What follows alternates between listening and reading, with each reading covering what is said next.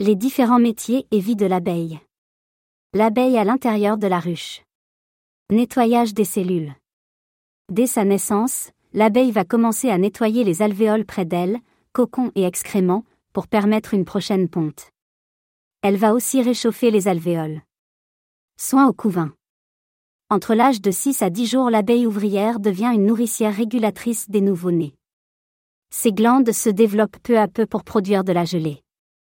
Elle va effectuer en continu des inspections des alvéoles des œufs, des larves, Certaines vont aussi nourrir la reine et faire sa toilette afin qu'elle ne se concentre que sur la ponte. Les abeilles entourant la reine, sa cour, vont tourner régulièrement afin que toutes soient touchées par elle, maintenant ainsi l'odeur de la reine, et donc, la cohésion de la ruche.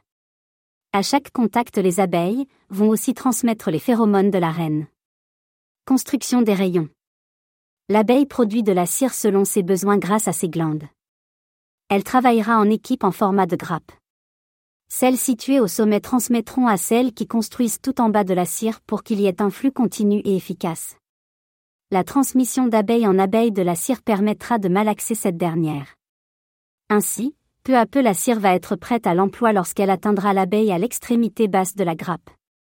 L'apiculteur fournit des feuilles de cire dans les cadres, cadres cirés, pour aider la structuration de la construction en alvéole.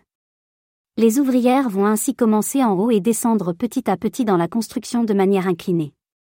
Manipulation de la nourriture et ventilation.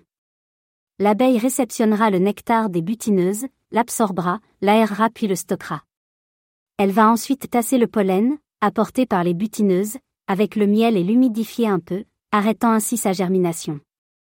Dans ce format, elle le stockera ce qui deviendra une réserve de protéines importantes, complémentaires au miel. Le rôle de ventilation de l'abeille est critique dans le but de maintenir une température idéale en hiver, en été, en journée, pendant la nuit. Mais aussi une humidité idéale pour le couvain, hygrométrie. Grâce au propolis, elle colmatera la ruche pour l'isoler en haut et sur les côtés. En effet, le bas de la ruche reste libre, complètement au printemps, été, et à demi pendant l'automne et presque fermé en hiver. Gardienne, 18e jour. Lorsqu'elle devient gardienne, elle filtre les entrées et sorties de la ruche et inspecte, odeur, les passants. Elle défendra au risque de sa vie l'entrée aux inconnus, même d'autres abeilles, sans ressources.